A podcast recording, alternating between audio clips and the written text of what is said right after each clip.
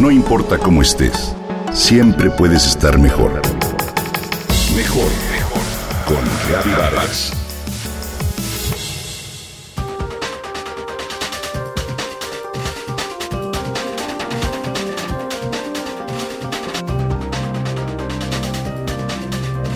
A la hora de enfrentar el estrés, las mujeres somos mucho más sociales que los hombres, afirma Shelley Taylor, autora del libro The Tending Instinct, El Instinto.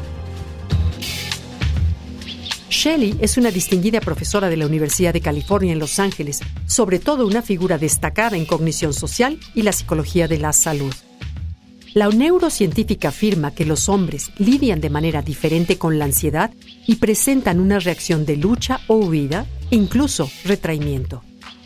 Esta retirada masculina tiene un costo fisiológico ya que la amistad femenina en momentos de estrés apacigua los efectos que éste representa y por sí sola contribuye a la longevidad en el género femenino. Ya se ha comprobado que las personas que viven solas suelen enfermarse con mayor frecuencia e incluso morir antes que aquellas que mantienen contacto con sus seres queridos y amistades. En el estudio de salud de enfermeras de la escuela de Harvard se reveló que no tener amistades cercanas o confidentes es tan dañino para la salud como el consumo de tabaco o el sobrepeso. Entre las mujeres, la amistad hace que las redes de apoyo sean mucho más amplias, profundas y resistentes que la de los hombres. Sin embargo, y pese a estas relaciones, es claro que hoy en día resulta complicado encontrar tiempo para las amigas. Cuando estamos demasiado ocupadas con el trabajo y la familia, lo primero que hacemos es descuidar la amistad con otras mujeres.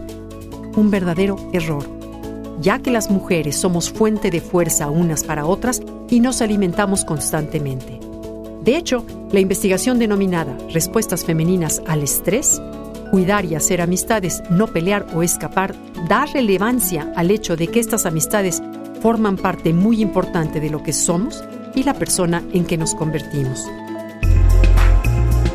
De acuerdo con los investigadores, la oxitocina es para las mujeres de forma muy especial el elixir de la amistad y por ende de la salud. Los niveles de esta sustancia en nuestro organismo aumentan cuando interactúan con el estrógeno y esto es lo que nos impulsa a buscar la compañía de otras mujeres. Sí, las amigas calman nuestro revuelto mundo interior llenan ese vacío emocional, nos recuerdan quiénes somos y de qué somos capaces. Cuando las mujeres liberamos oxitocina, esta genera en nosotros un efecto calmante, reacción que por lo general no ocurre en los hombres que generan elevadas cantidades de testosterona bajo tensión y esta reduce niveles de oxitocina.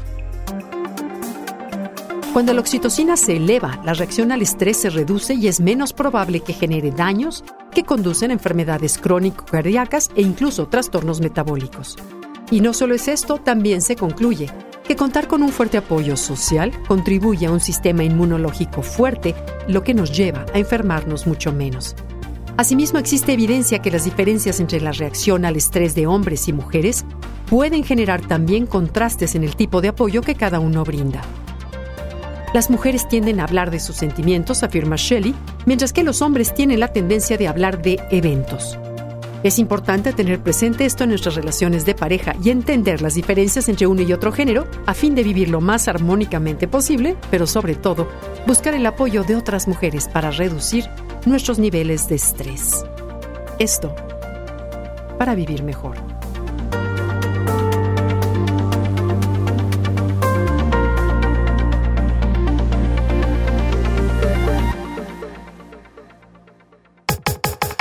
Comenta y comparte a través de Twitter. Gaby-Vargas. No importa cómo estés, siempre puedes estar mejor.